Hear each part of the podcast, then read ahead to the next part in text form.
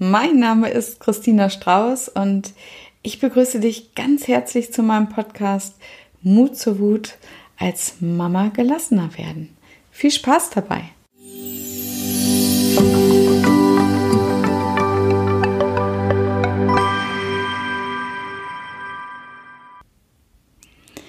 Ja, heute möchte ich einen Text von Gandhi mitteilen und da geht es um eine Unterhaltung über wütende Menschen, die mich einfach sehr berührt hat, weil so viel Wahrheit und Heilung darin steckt, wenn man sich traut, äh, da mal genauer hinzuschauen, zu hören. genau, ja, los geht's. Ähm, eines Tages fragte Mahatma Gandhi, warum schreien die Menschen so, wenn sie wütend sind? Hm, sie schreien, weil sie die Ruhe verlieren, antwortete ein Mann. Hm, doch warum schreien sie, wenn die andere Person neben ihnen steht? fragte Gandhi erneut. Na, wir schreien, weil wir wollen, dass die andere Person uns zuhört, erwiderte ein anderer Mann. Gandhi fragte weiter. Ist es dann nicht möglich, mit leiser Stimme zu sprechen? Es folgten weitere Antworten, doch keine konnte ihn überzeugen. Und nach einem Augenblick des Nachdenkens sagte er, Wollt ihr wissen, was ich glaube, weshalb man eine andere Person anschreit, wenn man wütend ist? Ich glaube, es ist so, dass sich bei einem Streit die Herzen zweier Menschen weit voneinander entfernen. Und um diese Distanz zu überwinden, muss man schreien, um einander zu hören.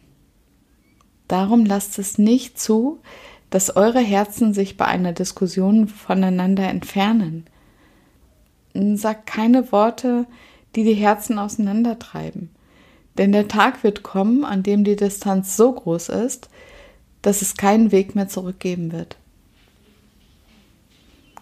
Ja, und hier ist das Gespräch beendet und vielleicht fällt dir gleich jemand ein, mit dem dir das so passiert ist wo es gerade kein zurückzugeben scheint, weil ihr euch so zerstritten oder angeschrien habt. Vielleicht ähm, tut es dir gerade auch leid und du schämst dich dafür. Vielleicht betrifft es sogar dein Kind, deinen Mann oder deine Eltern. Was kannst du also tun, wenn du dich von einem geliebten Menschen nicht gehört fühlst?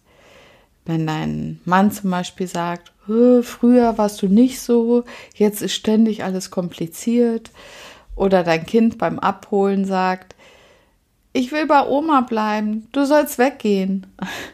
Oder deine Chefin begrüßt dich nicht auf dem Flur, wenn du nach zwei Wochen Urlaub zurück bei der Arbeit bist. Das ist, glaube ich, allen schon passiert. Und pff, es sitzt einfach.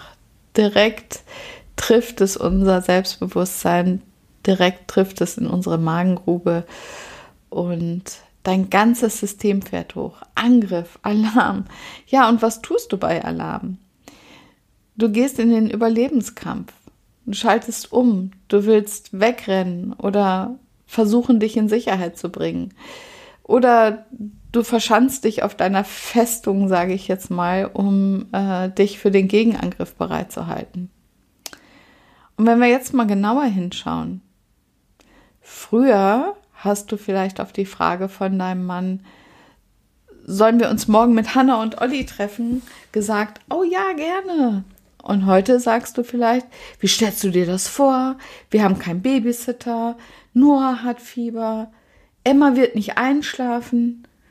Ja, und das mag deinen Mann ja heute vielleicht traurig machen. Oder wenn die Oma sich in völliger Entspanntheit deinem Kind den ganzen Tag komplett widmen konnte. Und du nach der Arbeit, den tausend Aufgaben, die du da hattest, gehetzt reinkommst und schnell, wir müssen los, zieh die Schuhe an, ähm, ansagst, dann ist es eben bei Oma einfach gerade schöner. und dein Kind entscheidet sich einfach nur dafür, entspannter weiterzuspielen. Also auch das hat nichts mit dir zu tun. Und wenn deine Chefin äh, sich vielleicht morgens mit ihrem Partner gestritten hat und vor lauter Gedanken damit, äh, ja, einfach ihr Umfeld gerade nicht sehen kann, wo du auch dazu gehörst. Und in all diesen drei Fällen wärst du am liebsten weggelaufen oder hättest dich auf deiner inneren Festung verschanzt. Du wärst auf jeden Fall weit weg von deinem Mann, von deinem Kind, von deiner Mutter.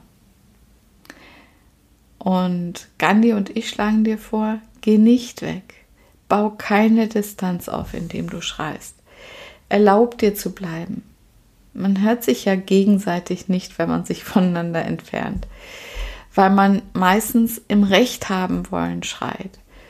Und im Recht haben wollen bleibt man immer nur bei seiner eigenen Wahrheit. Es gibt aber immer auch die Wahrheit der anderen. Es geht darum, dass der einzelne Streit nicht so wichtig ist, aber jede dieser verletzenden Situationen hinterlässt eine kleine Narbe. Und wenn eure Herzen irgendwann komplett vernarbt sind, dann fragt man sich traurig und resigniert, ja, wann und wie ist das eigentlich passiert? Und dann können wir es nicht mehr genau nachvollziehen. Und, aber du kannst jetzt was ändern. Also, wenn der nächste Angriff kommt, mach den Gandhi. Halte einfach mal an. Atme tief. Leg die Hand auf dein Herz und erlaub dir friedlich zu antworten. Und ich finde, sehr hilfreich ist immer, wenn man sich auch Fragen stellt, zum Beispiel, was würde ich jetzt antworten, wenn ich friedlich antworten würde? Ja, ich hoffe, dir hat diese Idee, diese Folge gefallen und dann freue ich mich natürlich über dein Abo und deine Bewertung, damit der Podcast auch noch für andere Mütter sichtbar wird. Und wenn du dich mit anderen Mamis genau über solche Themen austauschen möchtest, dann komm in meine geschlossene Mut zur Wut ähm, als Mama gelassener Leben Facebook-Gruppe.